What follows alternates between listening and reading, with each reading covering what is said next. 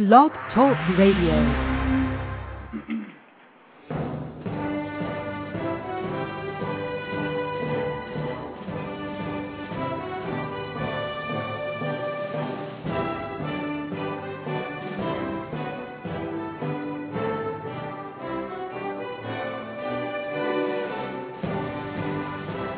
Boa noite, meus amigos. Estamos aqui de volta. Como sempre, iniciando programa, indo à Santíssima Virgem Maria e ao Santo Padre Pio de Pietrelcina, que roguem a Deus para que nenhuma injustiça se cometa aqui, e aliás, em parte alguma. Também começo aqui dando dois avisos.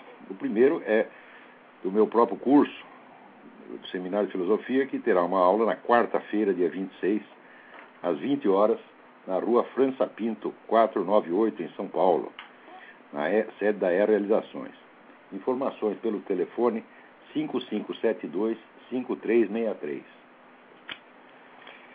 Segundo aviso, é, é o seguinte: o Heitor de Paula, que eu considero o melhor analista político do Brasil, e escreve regularmente para o Mídia Sem Máscara, dará uma conferência eh, na próxima segunda-feira, às 10 horas, no auditório do Comando Militar do Leste.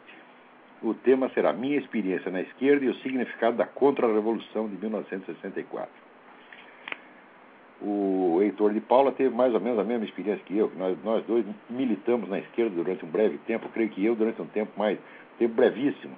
Ele eu não sei, mas é, sempre vale a pena ouvir o que ele tem a dizer. Agora, em contrapartida, saiu aqui um artigo na Folha de São Paulo de hoje, só podia ser na Folha mesmo, dessa besta quadrada do Fernando Barro de Silva, chamada Direito e o Lulismo. Eu vou, ler uns pedacinhos para vocês, para vocês terem ideia de até onde vai a estupidez desse camarada. Diz ele, a chegada de Lula ao poder, seguida da ruína moral do petismo, serviu de trampolim para impulsionar uma nova direita no país. É um fenômeno de expressão midiática mais do que propriamente político. É, está disseminado em jornais, sites, blogs, na revista, não diz qual revista, só pode ser revista Veja. E deve sua difusão aos falcões do colunismo que se orgulha de parecer assim estupidamente reacionário. Mesmo que a autopropaganda seja enganosa e oculte que até ontem o conservador empedernido de hoje comia no prato da esquerda, que é só um parvenu, um espertalhão adaptado aos tempos, ainda assim temos aqui uma novidade. Essa direita emergente já formou patota, citam uns aos outros, promovem entrevistas entre si, trocam elogios despudorados, praticam o mais desabrido compadrio, mas proclamam a meritocracia e as virtudes da impessoalidade. São boçais, mas adoram arrotar cultura. E aí vai, blá. E aí, daí eh, se refere também, que nessa direita há um articulismo de oposição francamente antinordestino e preconceituoso, coalhado de racismo e misoginia, que faz do insulto o seu método e tem na truculência verbal a sua marca. Deve-se aí o retorno da cultura da sarjeta e do lixo retórico, vício da imprensa nativa que remonta ao império, mas que havia caído em desuso. Então, olha aqui, salvo engano, né? Quando ele se refere à nova direita, então não pode ser aquele pessoal antigo do, do PFL, do P- PSDB, quer dizer, aquela turma né, de centro-esquerda que a esquerda chama de direita. Só pode se referir justamente, a, principalmente a três pessoas, que é Reinaldo Azevedo, Diogo Mainardi e este que vos falo.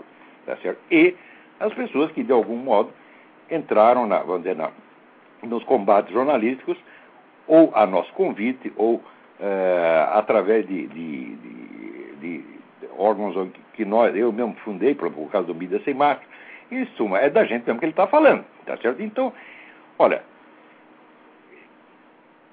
neste breve artigo, que é uma lauda, o sujeito me chama de parvenu, quer dizer, ao parvenu, ao alpinista social, né, o recém-chegado, parvenu, espertalhão, né, adaptado aos tempos, né, é, de que o patri, pratica o compadrio, é, chama de boçal, ruidoso, cínico, festivo, catastrofista, né, antinordestino, preconceituoso, racista e misógino.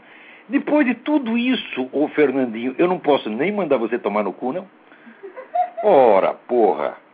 O que, que é isto? Em primeiro lugar, que merda é essa de compadrio? Tá essa, e ah, os elogios despudorados. Quer dizer, eu deveria ter pudor de elogiar uma pessoa como Graça Salgueiro, por exemplo, ou Heitor de Paula.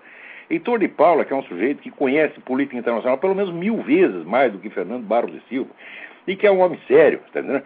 E que, sobretudo, ele nem mesmo vive de dar a sua opinião, porque ele é médico psiquiatra, ele vive da sua clínica, tá certo? E está, entrou nesse combate jornalístico por um apelo moral e não por nenhuma vontade de subir na vida, porque o sujeito aos 60 anos não vai se lembrar de repentinamente né, subir na vida, tá certo?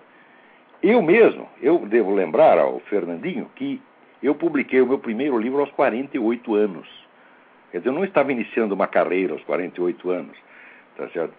E, sobretudo, não esperei o Lula chegar ao poder. Eu comecei a escrever muito antes disso. Quer dizer, o meu livro de, de, de, é, a nova era da Revolução Cultural foi publicado em 94, 95.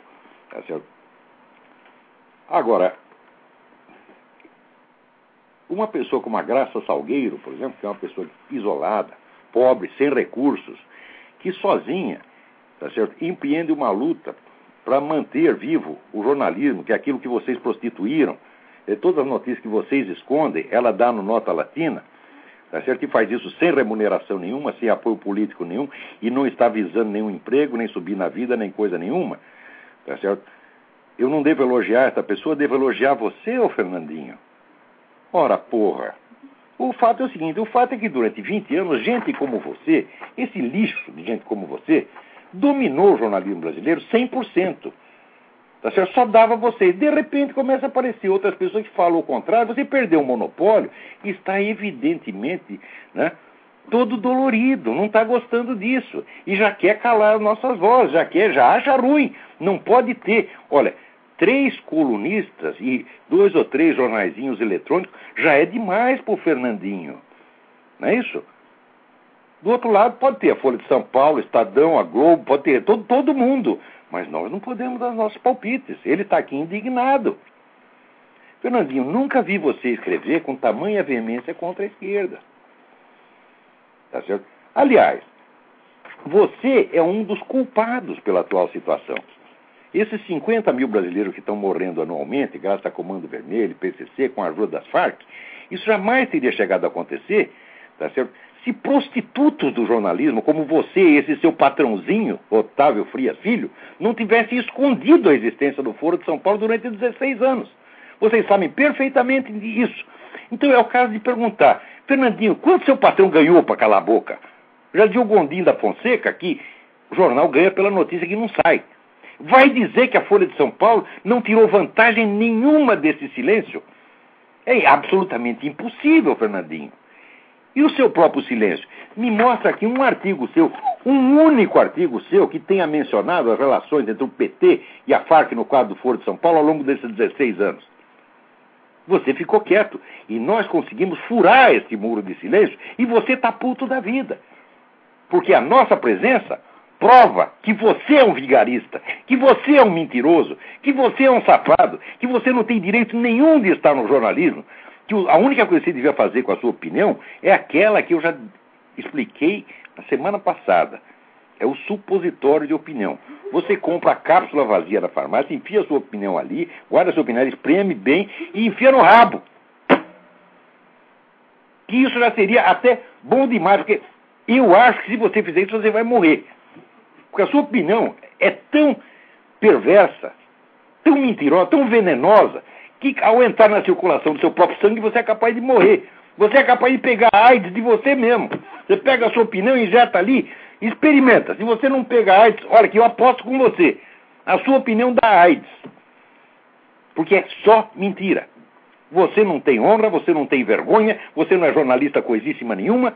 E o que há entre nós, Fernandinho, não é uma divergência ideológica, nem sei qual é a sua ideologia. Eu sei apenas que você é um mentiroso, salafrário tudo isso que você escreve aqui é tudo mentira. Você vai me provar, cadê a misoginia? Quer dizer, é porque o Reinaldo Azevedo chama a mulher dele de Dona Reinalda, ele é misógino. Quer dizer, essa interpretação caluniosa, paranoica, doente, É isso, é que é o jornalismo, e você chama de jornalismo? Ora,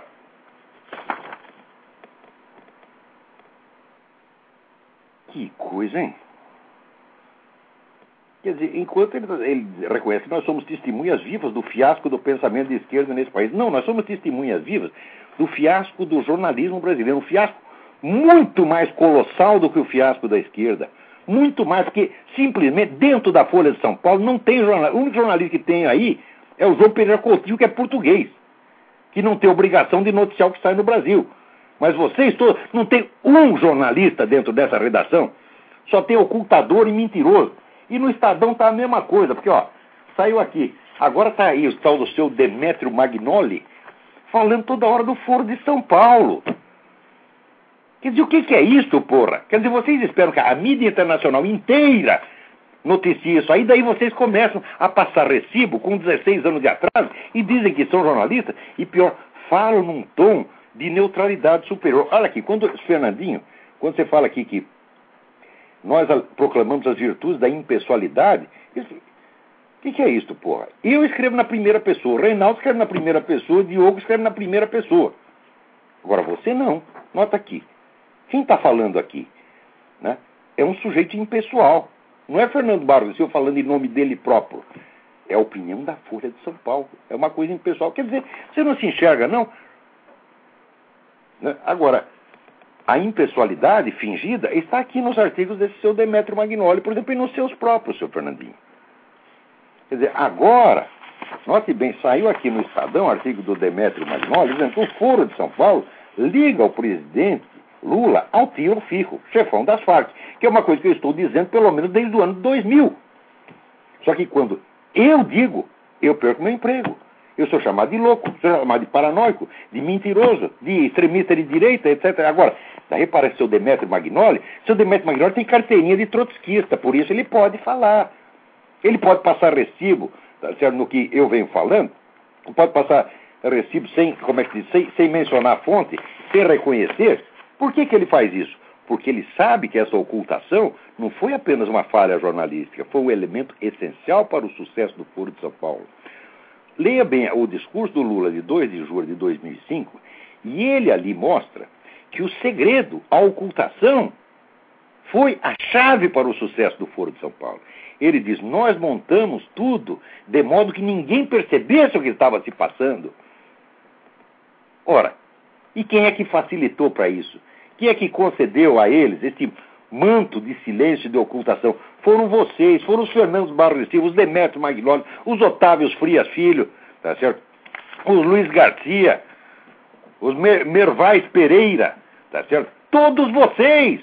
Todos vocês! Agora, enquanto isso, estava eu lá escrevendo sozinho. Comi o pão com de água balançou. Eu sozinho não. Tinha também gente que não é nem profissional de imprensa, como Graça Salgueiro ou Heitor de Paula.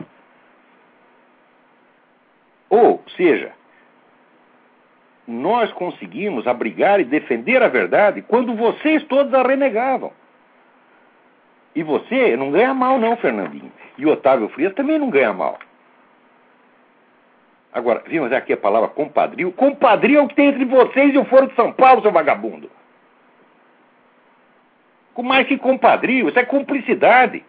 Cumplicidade no crime. Você é um criminoso, Fernandinho. O sangue desses 50 mil brasileiros há de chorar sobre a sua cabeça do Otávio Frias. Porque jamais chegaria a isto.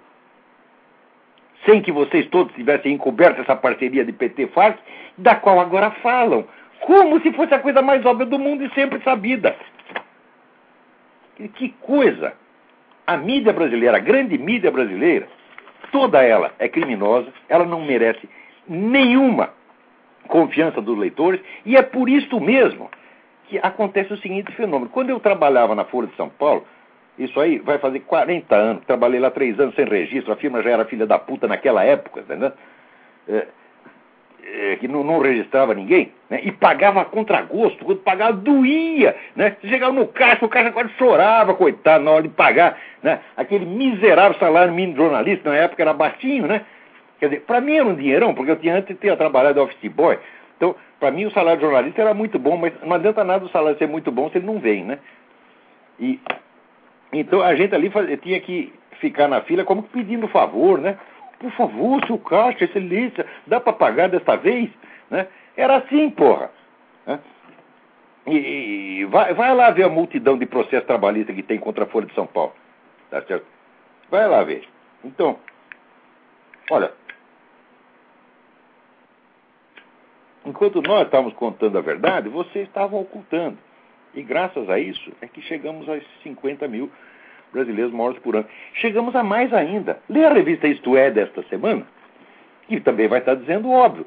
O Brasil tem hoje uma guerrilha que tem 20 vezes mais combatentes do que o PC do B tinha na guerrilha do Araguaia, na década de 60, 70. Quer dizer, a situação hoje, quando eu escrevi dois anos atrás, a situação hoje é muito pior do que em 1964, mas muito pior. Porque, primeiro, estamos repetindo a mesma situação, só que em dimensões incomparavelmente maiores. A esquerda latino-americana hoje tem uma organização supranacional, não é isso?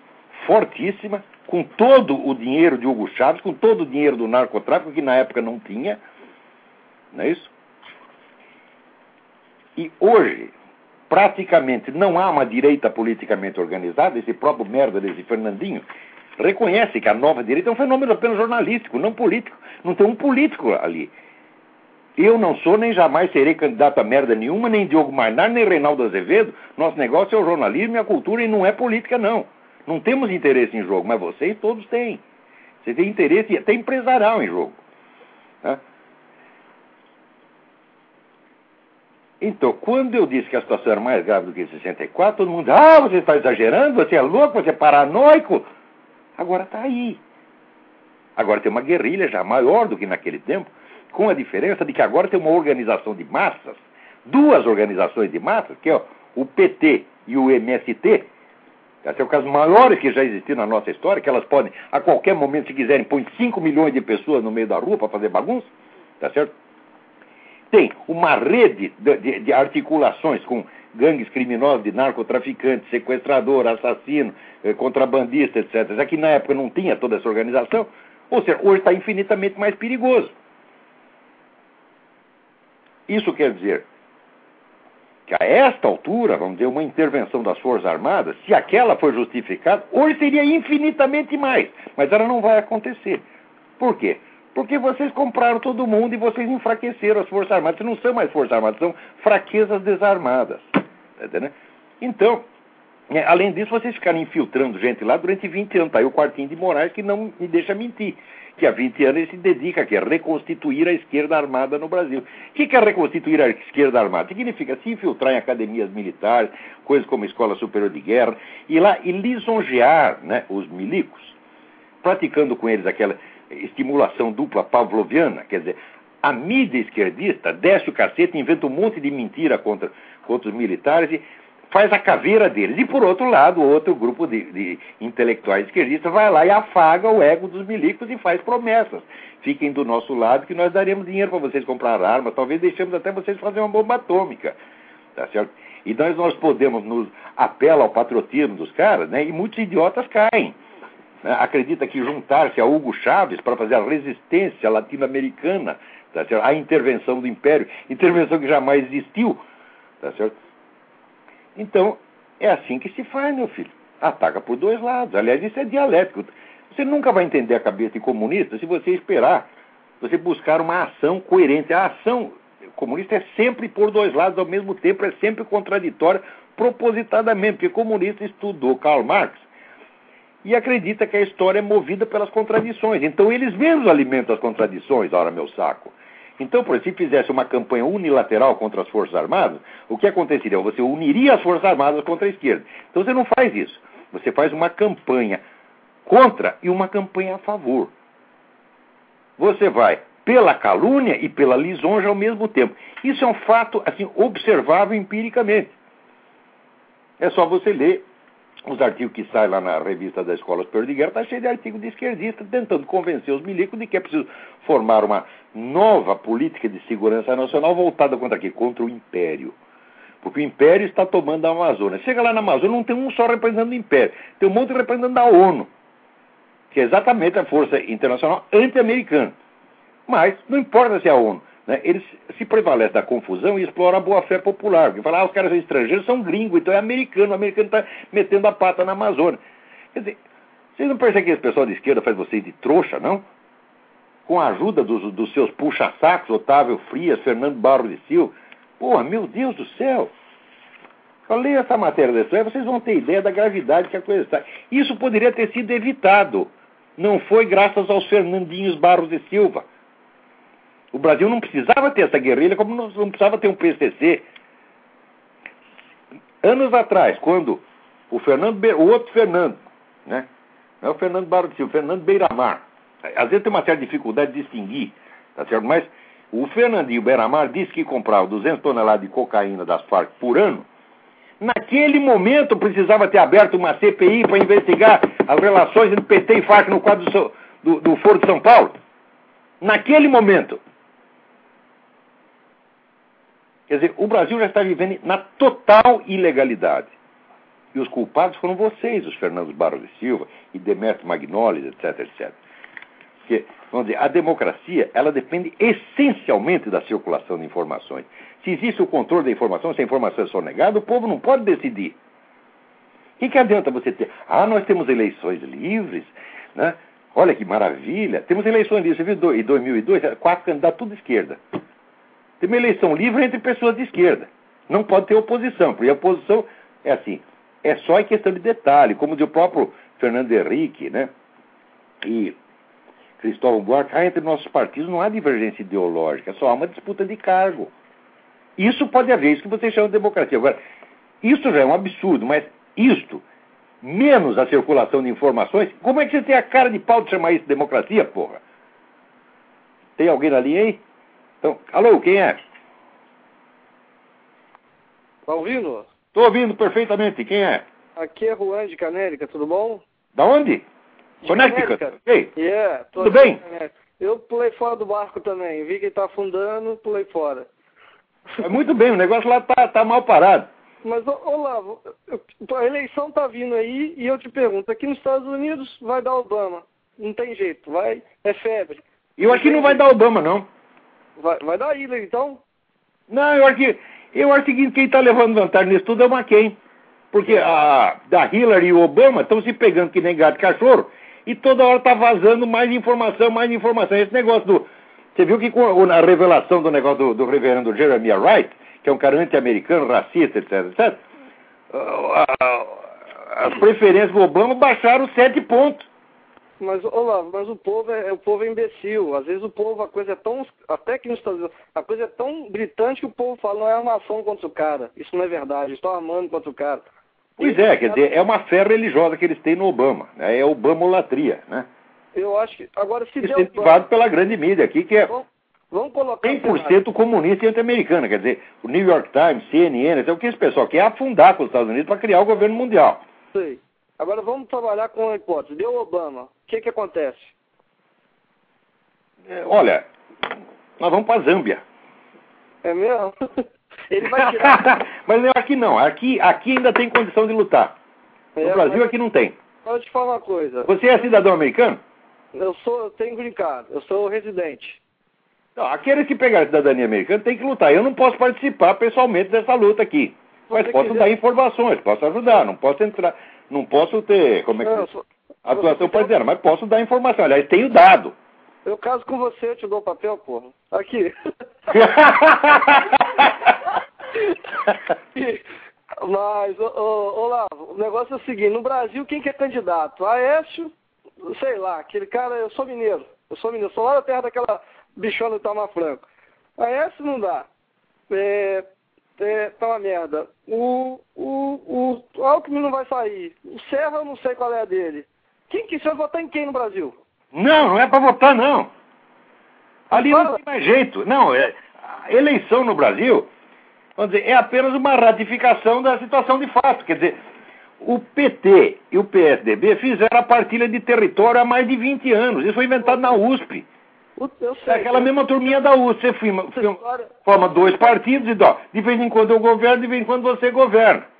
Olavo, eu vou falar uma coisa com você. Você não acha que por você ter conhecimento intelectual, ter formação, ter estudado essa merda, entender o que está acontecendo, porque a gente, na nossa ignorância, a gente que, a gente que é pessoa que não, não entrou nesse mundo de, de, de, de muita leitura, de acompanhar o que está acontecendo, a gente não consegue entender. Você não acha que você tinha obrigação de sair candidato a presidente? Nem, você não vai ganhar. Não, não, porque, veja, eu. eu a minha primeira obrigação ah. Eu não tenho as pretensões que esses caras têm. Eu não sou capaz de gerenciar um posto de gasolina, quanto mais um país. Não, Olavo, não eu sou capaz de fazer exatamente o que eu estou Olavo, fazendo. Com 10 minutos na televisão todo dia de programa eleitoral? Ah, mas não, aí é gostar. Eu tenho um programa na televisão, eu adoraria ter um programa. Se eu tivesse um programa na televisão, meu filho, uma vez por semana, o Brasil não tinha chegado a isto. o negócio é o seguinte. Eu te juro que não tinha, porque essa coisa de Fora de São Paulo já tinha sido estourada esquece presidente. Agora, você poderia ser um candidato a um deputado e ser o antipetista. Você pode ter certeza, o senador, você ia ser o mais votado.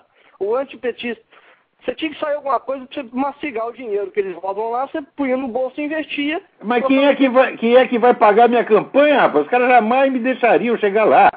E segundo, eu mesmo não ia aguentar, porque, olha, eu não tenho jeito para isso. Eu não posso, assim, Olá, se eu fico sem dizer exatamente o que eu penso, do jeito que eu penso, eu fico doente. Olá, que eu, se, quando eu sou obrigado não, a ser hipócrita, dar uma risadinha para um sujeito que eu não gosto, eu fico doente. Pergunta para minha mulher. Olavo, Ela é testemunha disso.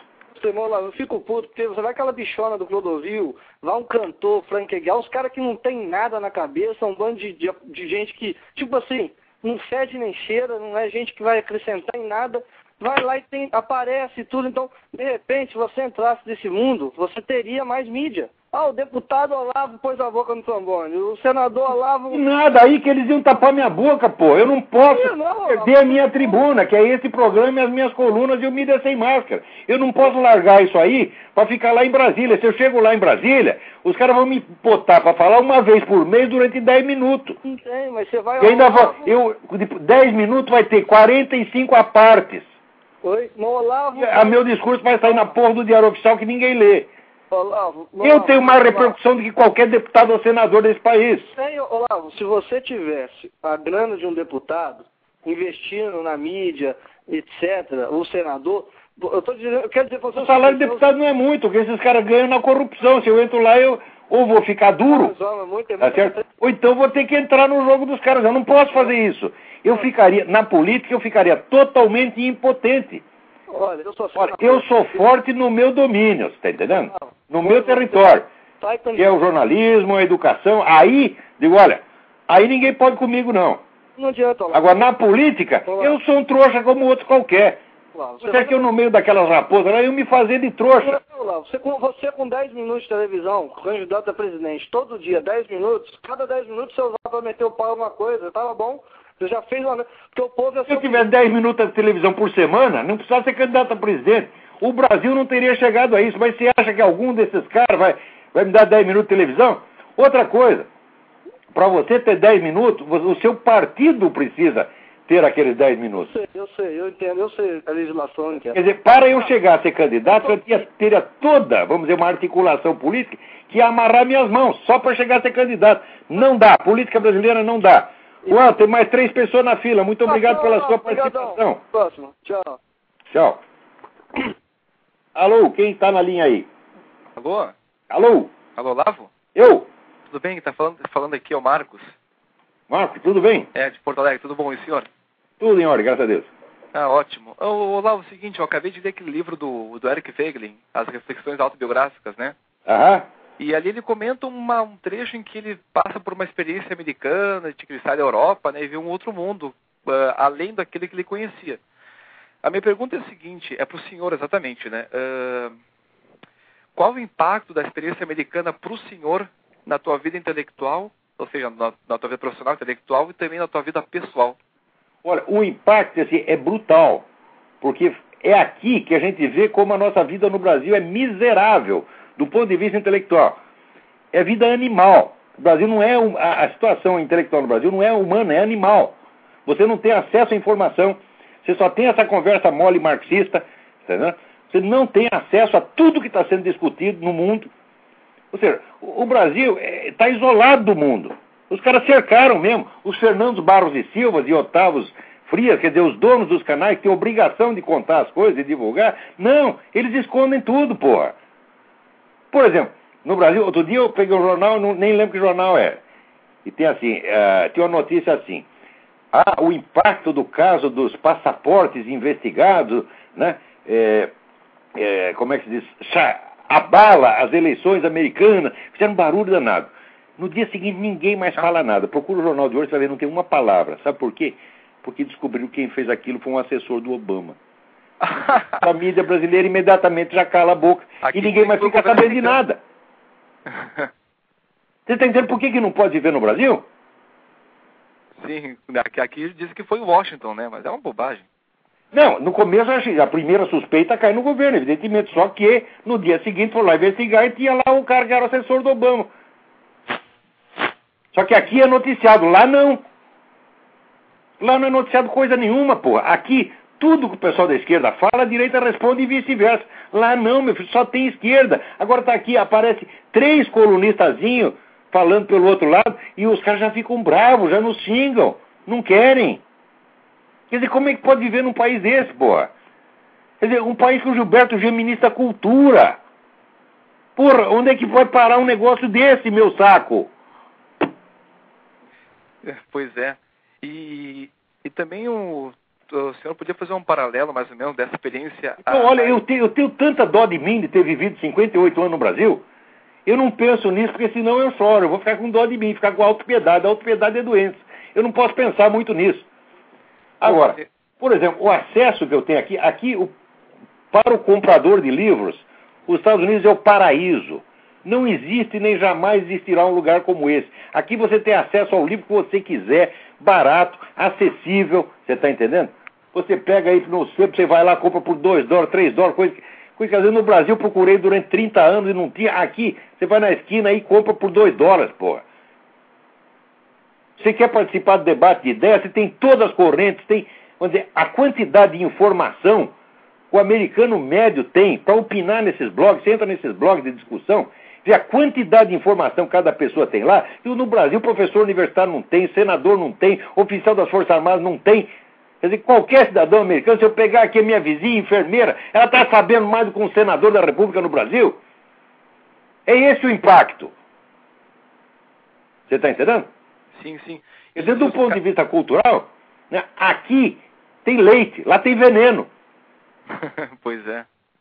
E, e, os casos do que o senhor teve na, na França e na Romênia, o que pôde, pôde ver lá? Não, a Romênia é um caso triste, porque é um povo muito culto, né? Mas é, que vive numa miséria desgraçada. Lá um ministro de Estado ganha mil dólares por mês, jornalista ganha cem. Eles não têm onde cair mortos. Então você vê aquele bando de pessoas talentosas, ao menos são inteligentíssimos e estudiosos, dedicados, não tem onde cair mortos. Eu tenho uma grande amiga lá que eu queria que ela saísse para me visitar no Brasil. Ela dizia, não, eu não posso, porque eu estou pagando um apartamento aqui há 35 anos, tenho que pagar outros 35, e tem uma cláusula que se eu sair do país eu perco o contrato. Isso é vida, porra! Agora, na França, a França é um país maravilhoso, só que tudo que é maravilhoso lá é do século XII, XIII. O problema da França é que está cheio de francês, tá entendendo? São os caras que dão palpite em tudo, é tudo comunista, você tá entendendo? Quer dizer, mas o francês, sim, ele sempre quer o comunismo para os outros. Quando que a França foi comunista? Nenhum dia, porque eles não são idiotas. Eles vão fazer o comunismo no Brasil. No Brasil, na América Latina, na África, eles gostam. E para eles? Para eles não, eles querem o capitalismo, que não são bestas. pois é. Quer dizer, ó, você quer saber como é que é a França? Vou te explicar o que é a França. Você chega lá, todo lugar tem a campanha antitabagística. Não pode fumar, etc, etc, etc. Só que é o seguinte, quem fabrica o cigarro é o governo. Então o governo fabrica o cigarro, ganha um dinheirão com o cigarro, e ele mesmo faz campanha contra o fumo e campanha a favor do fumo. Isso é a França, porra. Quer dizer, aqui lá, a França sempre foi o reino da picaretagem, né? O político francês é uma coisa medonha, medonha, medonha. Não se pode confiar em nenhum. Só tinha o general de Gaulle, que é um homem sério. E aí os caras acabaram botando ele de lá para fora. Hum, tá certo. Tá bom, Lavo. Obrigado pela participação aí. Ah, Deus abençoe, obrigado. Para você também. Obrigado, tchau, tchau. Quem mais está na linha aí? Alô? Alô, Olavo? Eu? Beleza? Tô aqui ouvindo você. Tô Quem é? ligando aí porque meu amigo aí da minha cidade ligou e eu ouvi ele. Quanta abobrinha o Juan falou, hein? Puta que pariu. Identifique-se, você não disse o seu nome. O meu nome é Donizete Camargo. Eu moro na cidade de Bridgeport. Bridgepoint. Aonde? Que estado é? Connecticut. É, Connecticut, eu tô aqui há 20 anos, te ouço toda semana, toda semana eu tô ligado aí no seu programa. Muito Mostra obrigado. Continua aí que estamos dando a força total pra você. É, mas não, estou apenas começando. Que isso, porra? É isso aí. Eu nem, nem fiz nada ainda, agora que eu vou fazer, pô. Olha aí, o Estão tá achando ruim. muito macaco no seu galho. É isso mesmo. Continua aí com esse trabalho maravilhoso aí que você tá dando maior força pra gente aqui, viu, Lato? Brigadão, brigadão. Estamos sempre aprendendo. E aquela merda lá tá no buraco e vai continuar no buraco. Eu acho que lá não tem mais jeito, viu? Não tem mais Já jeito. era. Eu acho que acabou. Falou então, Olavo. Um abração. Um abraço, boa sorte. Agora, aqui tem mais alguém, aqui tem uma carta muito interessante aqui que eu gostaria de responder. Olha aqui, carta do Daniel Scherer. Carta muito boa mesmo. É, Ele diz, gostaria de sanar algumas dúvidas referentes ao seu conceito da paralaxe cognitiva. O senhor diz que o empirismo de Guilherme de Ockham tem alguma relação com o início desse fenômeno, ou mais exatamente com a sua popularização no início da modernidade. Ao igualar a realidade com aquilo que pode ser submetido ao teste empírico, Ockham teria dado um grande impulso a esse afastamento do real. Já dizia Leibniz na monadologia, somos empíricos apenas em três quartos dos nossos atos. E talvez ele tenha exagerado. E eu acho que nem isso, é muito menos de três quartos. Olha, é só você ver. Quer dizer, aquilo que pode ser submetido a teste empírico é uma fração infinitesimal da realidade. Na quase totalidade do que nós sabemos, nós nos confiamos na palavra dos outros, no testemunho humano, nas tradições, etc. E não tem outro jeito de não ser assim. Agora, se ele dizer que apenas a experiência, você confiar apenas na experiência, eu digo, bom, então, em primeiro lugar, você tinha que provar, por experiência, que a experiência é o único meio de chegar ao conhecimento. Você não pode provar isso porque sim- simplesmente não é assim. Então, quer dizer, o, o discurso empirista já é uma coisa que diz uma coisa, mas ele não pode fazer aquilo que está dizendo, então ele faz outra e finge que está fazendo essa. Aí daí prossegue o Daniel Scher. No entanto, eu me pergunto se não é possível enxergar esse descolamento da realidade em Sigê de Brabante. Em particular, na sua polêmica com Tomás Aquino sobre as duas verdades. Você tem toda a razão, você está montado na razão, porque o nego diz que existe uma, uma verdade na religião, outra verdade diferente na ciência, eh, já é, de certo modo, a paralaxe cognitiva assumida. Mas só não chega a ser paralaxe cognitiva justamente porque é assumida. Porque aí não é paralaxe, porque é uma contradição explícita. Né? Quer dizer, o Sigê de Brabante não fazia questão de ser coerente. né? É, ele estava com absurdidade na cabeça e aceitou a absurdidade. né? É, é, outro ponto, prossegue ele aqui. Outro ponto que eu gostaria de esclarecer é a relação entre a paralaxe cognitiva e a mentalidade revolucionária. Ambas estão, sem dúvida, relacionadas, mas de que maneira? Bom, eu vou. Isso aí precisaria horas para explicar, mas é o seguinte: a mentalidade revolucionária se compõe de vários elementos que vieram sendo criados desde o século I ou século II. Tá certo? Por se você for ver aquelas primeiras heresias cristãs, eh, montanismo, donatismo, etc., cada uma criou um pedacinho, que na época não era ainda mentalidade revolucionária, mas eram instrumentos mentais, né, isolados, um aqui, outro ali, outro ali, que depois, a partir de um certo momento, começou a, a, colar e juntar um desses elementos em um elemento fundamental, a paralaxe cognitivo. Sem paralaxe cognitivo, quer dizer, sem o deslocamento entre o eixo da experiência real e o eixo da construção teórica, construção mental que o sujeito faz, não pode haver mentalidade revolucionária. Então, onde, eu acho que foi a paralaxe cognitiva que permitiu colar todo esse monte de absurdidades tá e criar dizer, esse fenômeno unificado da, da, da, da mentalidade revolucionária. Né? É, por exemplo, eu estive observando aí que já no século II havia um, um, um heresiarca chamado Montanos. Ele foi o primeiro sujeito que inventou aquela divisão da história em três etapas, que depois ficaria famosa com Jo- Joaquim de Flora, né? É, ma- mais tarde, é, ainda mais com, com ah, Augusto Comte. Né? Mas esse sujeito já no século II, ele já tinha inventado isso aí. Ora, se você inventa, vamos dizer, uma divisão da história em etapas, e você sabe, se situ, ou acha que sabe, se situar dentro desse escalonamento da história, é porque você sabe quanto que a história vai durar. Você conhece o fim da história. Essa é uma ilusão, evidentemente. Então, o, Mont, o Montanos não era um revolucionário, tá certo? Mas esse elemento importantíssimo da mentalidade revolucionária foi ele que inventou. Isso aí sozinho não bastaria para fazer a mensalidade revolucionária. Quer dizer, é justamente a longa somatória, longa, não é somatória, é síntese de, de, desses elementos é que tem que ser rastreada, é exatamente isso que eu estou fazendo. Né? É, daí dizer aqui, é, à primeira vista, para lá que seria o pressuposto da mentalidade revolucionária. É preciso primeiro se afastar da realidade para depois tentar implantar na mara, se precisa, um projeto de sociedade ao qual a estrutura mesmo da realidade se mostra hostil. Mas parece que podemos encontrar outros atores que conseguem escapar de uma dessa armadilha e cair na outra. Né? Por exemplo, Roger Scruton, um homem conservador, mas suas referências filosóficas básicas são Kant e Wittgenstein. Pois é, esse é, é, é o tal negócio. Quer dizer, nem tudo aquilo que é que tem origem no movimento revolucionário também é revolucionário no seu uso. Quer dizer, você pode catar mil elementos. Eu mesmo pego elementos de Hegel. Né? Eu, sob certo aspecto, sou um grande apreciador de Hegel, não de Kant. Kant eu considero uma besta quadrada, mas Hegel tem muita coisa valiosa. Mas você precisa tirar aquilo dizer, do contexto revolucionário né?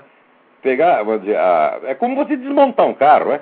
Você desmonta o carro, pega a peça e monta do jeito que você quer. Então, o, o Roger Scruton, é, eu acho assim incrível como é que ele, partindo dessa formação com Kant e Wittgenstein, chegou a ser um dos grandes filósofos conservadores, né? Porque, como diz, a, a origem é comprometida. Mas e aí a minha origem? Eu comecei marxista, porra. Eu não posso falar dos outros, porque, como diz o, dizia o, o Nelson Rodrigues, meu passado me condena. Eu, tudo isso que eu falo contra os comunistas então não é contra, contra eles, não é contra mim mesmo, é contra a minha própria burrice. E não é só comunismo. Né? É, eu vejo, eu me conheço bem a mim, eu vejo a montanha de obstáculos mentais que existem na minha cabeça contra a verdade, e eu, desde os 20 anos de idade, me ocupo desmontando isso. Porque eu sei que existe uma verdade e, e sei que existe um sentido na, na, na, na realidade, e, mas que nós podemos chegar lá e devemos poder, devemos poder percebê-lo. Mas, como disse, o, tem muitas, muitos véus na frente e a gente tem que ir arrancando um por um. Eu estou fazendo isso há 40 anos e ainda não cheguei lá. Então, vamos lá, peraí, tem mais alguém na linha. Obrigado pela carta do Daniel. Alô? Alô, Olavo? Eu? Tudo bem? É o Alfredo aqui de Canérica. Oi, Alfredo. Hoje é o dia de Connecticut. Estamos todo mundo aqui. Tá cheio de brasileiro aí, é? Tem, tem bastante aqui. Tem... Aqui em Richmond mandando... também. Agora estão mandando um pouco embora, tá, tá limpando um pouco a área. Pois é, mas esse pessoal chega aqui e fica ilegal, pô. Tem tanto jeito de você legalizar a situação, tentar lutar para melhorar a situação. Pô. É verdade, é verdade. Só chega aqui, ganha dinheiro. Só... Ah, eu conheço gente aqui, para que chegou, trabalha de faxineira. A mulher tem três carros. Tá é assim mesmo. Mora numa casa que no Brasil seria casa no mínimo de diretor de banco. Tá certo? E é, sabe, ela disse que se fosse americana ia votar no Obama. Mas... Ah, que meter muita merda na cabeça, né? Ainda falou mal dos Estados Unidos ainda. Ainda fala mal dos Estados Unidos, é. Você sabe por que, que os caras falam mal dos Estados Unidos? Porque aqui é muito bom. É verdade. Aqui é um país que você pode falar mal quanto queira, não acontece. Você chama o presidente da república de filho da puta, não acontece nada. Você mente pra caramba, não acontece nada. Isso aqui é o paraíso, rapaz. É por isso que a pessoa fala mal. Por quê? Se tivesse na Rússia ou na China ia falar mal, vai falar mal do Putin? Alguém tem. Imagina o Michael Moore em Moscou. Ele ia, só de pensar em falar mal do Putin já ia cagar nas calças. E olha com aquela barriga ali ia cagar um bocado. É, é, então, mas é, é por falando nisso. Na China, né? Os caras estão tremendo de medo. Agora chega aqui, ah, aqui pode xingar o presidente, então vamos xingar. É, é verdade. Quer dizer, são filhinhos de papai. Então, é, é que nem o sujeito assim que briga com o pai e com a mãe, tá entendendo? Para não enfrentar o mundo lá fora, tá entendendo? Quer dizer, aquele sujeito não tem coragem de né, viver por conta própria, fica na casa do pai e da mãe, fica brigando com o pai e a mãe. Por que, que briga com o pai e a mãe? Porque o pai e a mãe estão do lado dele e sabe que eles não vão reagir. Agora, arruma briga na rua, filha da puta. Arruma um inimigo de verdade. É isso mesmo, é verdade. É. Então, mas, ah, por falar nisso, eu, eu, eu tive conversando esses dias com uma, uma, uma senhora amiga minha, da professora aposentada, né? E ela comprou dessas, essas, esses pacotes de viagem que vai para Israel, passa pelo Egito, passa por esses outros lugares. E ela me contou algo que eu gostaria de comentar sobre isso. Ela disse que no Egito eles estavam com um ônibus lá parado e subiu no ônibus um rapaz, um egípcio, e perguntou se eles eram americanos. Eles disseram somos. E ele começou a falar assim de maneira grosseira com eles e começou a falar para eles, olha, vocês são americanos, vocês têm que nos mandar dinheiro, porque nós estamos precisando de dinheiro, vocês têm que mandar o dinheiro de vocês para nós, e nós odiamos o Bush, nós gostamos do Clinton. Então eu gostaria. Por que, que eles gostam tanto do Clinton? Ah, o Clinton sempre ajudou terrorista, porra. O Clinton passa a mão na cabeça de toda essa gente. Sempre fez isso, ele e a mulher dele. E mais Ted Kennedy e Nancy Pelosi. Agora, por exemplo, a Nancy Pelosi não quer que fiscalize telefonema de terrorista. Porque esse negócio do grampo telefone não é que pode grampear qualquer cidadão. Não, pode grampear pessoas que já notoriamente estão envolvidas em atividades terroristas. Então, se o cara telefona do exterior aqui, o telefone dele é grampeado. Agora, já vetou essa lei. Esse, é a mesma coisa que ela está dizendo. Então, ou você quer soltar uma bomba em Nova York, pode telefonar, pode combinar com seus amigos aqui, que nós não vamos interferir, nós não vamos grampear o seu telefone, nós vamos resguardar a sua privacidade para você poder nos matar a todos sossegadamente. Esse pessoal do Partido Democrata está tudo assim. O Partido Democrata foi invadido por pessoal comunista e eles mandam o Partido Democrata. O Partido Democrata já não é o mesmo de antigamente, meu filho. Não é o partido do John Kennedy, não. Agora é o partido do Michael Moore. Pior que, o pior que é. Então vamos lá, tem, tem mais gente na linha aí. Tá bom, Lavo. Muito obrigado. Obrigado pela colaboração. Opa, obrigado. Mas antes eu quero ler uma cartinha aqui, que o cujo autor pede para não ser identificado por razões óbvias. Né? É, li com muito prazer o seu livro Jardim das Aflições e agora entendo por que no curso de graduação em filosofia na Unicamp tivemos várias disciplinas com o senhor Quartinho de Moraes sobre Epicuro. A filosofia praticada nessa instituição resume-se à propaganda ideológica, visto os autores estudados, e as traduções e comentários de outros comentadores. As questões essenciais que sempre motivaram a verdadeira filosofia nunca são abordadas. Gostaria muito que dissesse aos seus ouvintes leitores que aprendi muito mais filosofia nos livros e artigos do Olavo de Carvalho do que em cinco anos de graduação. Ó, oh, meu amigo, não pode dizer o seu nome, mas você. Caetano, agradeço suas palavras, mas você tem toda a razão, porque, olha aqui, eu pego os alunos meus que estão prosseguindo o trabalho. Eu pego o Zé Munir, não é isso? O, o, o meu, meu filho, Luiz Gonzaga, tá certo? A minha filha Inês, que acabou de traduzir aí o Eric Wegener, o Silvio Grimaldo, né? Lucas Mafalda, o Martim Vasques, todo esse pessoal está fazendo um belíssimo trabalho, tá entendendo? Desculpa aqueles que eu não citei o nome, porque não dá para citar todo mundo. Eu reúno a minha patota e desafio todas as universidades do Brasil para mandar não os seus alunos, manda os seus professores. E vamos ver quem sabe mais, quem está mais preparado. Né? O meu filho Luiz Gonzaga sabe mais de filosofia do que todos os professores universitários brasileiros reunidos, sem nenhum exagero. Sem nenhum exagero eu digo isso. Esse menino estudou. Não é porque é meu filho, não. Claro que sou pai coruja, claro que me orgulho dele. O cara aqui vai dizer que é compadrio. Eu não sou compadre do meu filho, sou pai dele, porra. Tá entendendo? E elogio meu filho quando eu quiser ver o seu Fernandinho. Você vai tomar no cu. E elogio meu filho, não é porque é meu filho, é porque é um grande homem, porque é um grande estudioso, que eu vejo esse moleque estudar desde os 11 anos de idade. Tá entendendo? Então, aquilo lá é um erudito, é um cara sério, é um scholar.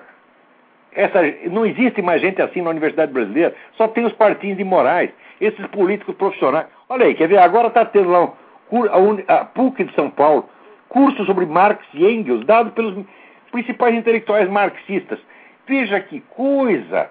Quer dizer, você imagina se, por exemplo, é possível você dar um curso sobre Kant chamando só kantistas? É? Ou um curso sobre Comte chamando só positivistas? Isso não existe, só Marx tem esse privilégio. É só os marxistas podem ensinar Karl Marx. Mas isso não é ensinar. Porque se você vai já com o rótulo de marxista, tá certo? então já está com uma atitude programática, ideológica e de propaganda ideológica. É isso que se faz e os caras ganham dinheiro público para fazer isso. Tem mais alguém na linha? Alô? Alô? Olavo? Eu? É Arthur de Fortaleza. Arthur, tudo bem? Tudo bom, lá? Tudo bom? Esse dia ligou aí um, um rapaz. É de Fortaleza, você acha que eu sou anti-nordestino, Arthur? Oi? Você acha que eu sou anti-nordestino? Não, eu não acho. Eu adoro o Nordeste. Olha, usando só existe cultura brasileira no Nordeste. Né? No Nordeste tinha o Alberto da Cunha Mello. Né? No Nordeste tinha o Fernando Freire. Tinha um monte. As pessoas mais inteligentes do Brasil estão no Nordeste. Como é que eu vou falar mal do Nordeste, porra? Chega naquela, naquele deserto paulista, que só tem analfabeto. Como é que eu posso ser antinordestino? Aí vem esse Fernando Barra de Silva aqui dizer que nós somos antinordestinos. Vai tomar no cu. É isso? É. é Vamos lá. As palavras mesmo, né? Viva o Ceará. Você já ligou, é, ligou um rapaz aí perguntando pra você como é que ele fazia pra é, servir o exército de Israel. É mesmo, é mesmo. Eu não consegui descobrir isso aí, não. É, parece que tem, tem um jeito, sim. É, eu vou dar um site aí, quem quiser pode entrar lá. Pô, grande. Pô, muito, eu agradeço em meu nome e nome dele. Olha aí. Quem quer servir o exército de Israel, ouve aí a dica, gente. Ó, É www.sar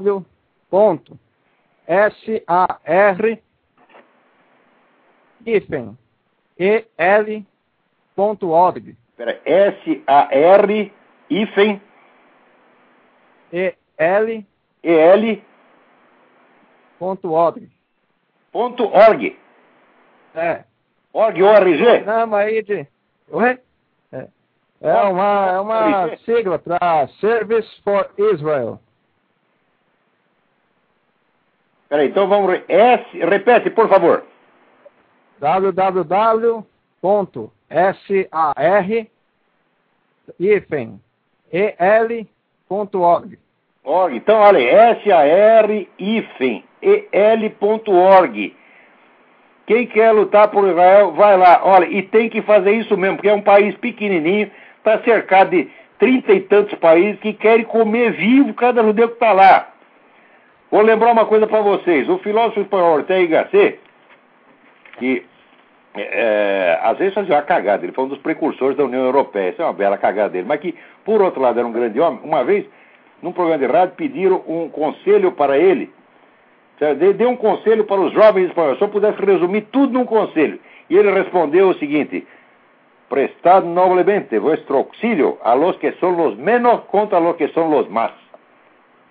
Preste auxílio à minoria contra a maioria. Então é assim, onde tem o nego apanhando, é esse que você tem que ajudar. Não é questão de você estar a favor de um ou estar a favor do outro. Não. Vai lá e tá a favor, fica a favor do que está apanhando, que você nunca errará. Né? Oi, Léo. Tá? É um Eu já programa comprei de- na rua para defender Não o traveco que estava apanhando lá. Aí vão dizer que eu sou homofóbico. Homofóbico é a puta que os pariu. Que eu podia ter eu apanhado, levado um cacete do lugar dele. Felizmente os caras desistiram. Alô, tem mais alguém na linha aí? Pois é, Olavo. Tá? Obrigado. Vou desligar então. Não, agradeço demais. Ah, nada. Tudo de bom. Tudo de bom. Tá vendo que é bom ter um programa? A gente, né? Tem uma coisa que você pergunta pra gente, ele não sabe. A gente não sabe, mas alguém sabe. Então a mão lava a outra. Alô, quem tá na linha? Alô, Olavo? Eu? Olavo, Eduardo de Campinas. Eduardo, tudo bem? Tudo bom? Eu liguei semana passada. Sim, tudo bem? Então, Olavo, primeiro eu queria agradecer porque o senhor foi muito, muito, muito, bom- muito gentil comigo. E segundo eu queria perguntar por que, que o Partido Democrata ficou essa podridão toda. E agora eu vou desligar para as pessoas poderem ligar também. Tchau. gen- gentileza sua. Aqui é o seguinte, ou eu sou gentil ou eu já mando tomar no cu logo direto, porque meio termo não tem. Aqui é ame ou deixe. Se o sujeito vier aqui, eu ver que ele está com boa intenção, vai ser tratado que nem um príncipe. Agora, veio com treta, já manda merda logo, né? E você, Eduardo, você, você é boa gente, você veio com uma pergunta muito sincera, né? Gostei mesmo da sua pergunta. E então vamos lá. Agora, essa pergunta sobre o Partido Democrata, essa coisa começou no tempo que teve aquelas investigações do Comitê de Atividades Anti-Americanas. Porque o tal do Joe McCarthy descobriu muita coisa, muita mais coisa do que ele mesmo conseguia imaginar. Tá certo? E ele não descobriu nem 10% do que havia em matéria de penetração comunista. Quando começou vamos dizer, a revelar isso aí, era, isso era no governo Truman. Então o que, que acontece? O governo, o, Partido Democrata começou a se defender. Então começou a mentir para não ficar comprometido, porque ficou aquele negócio, não, agora se vazar isso aí, que nós né, botamos todos esses comunistas em, em cargos importantes, então vai pegar mal para nós nas eleições, então começaram a mentir. E a partir daí a aliança deles com os comunistas foi se aprofundando, aprofundando, ao passo que hoje a esquerda manda no, manda no Partido, partido Democrata. Não. Então, Vamos lá. Quem, quem mais está na linha aí?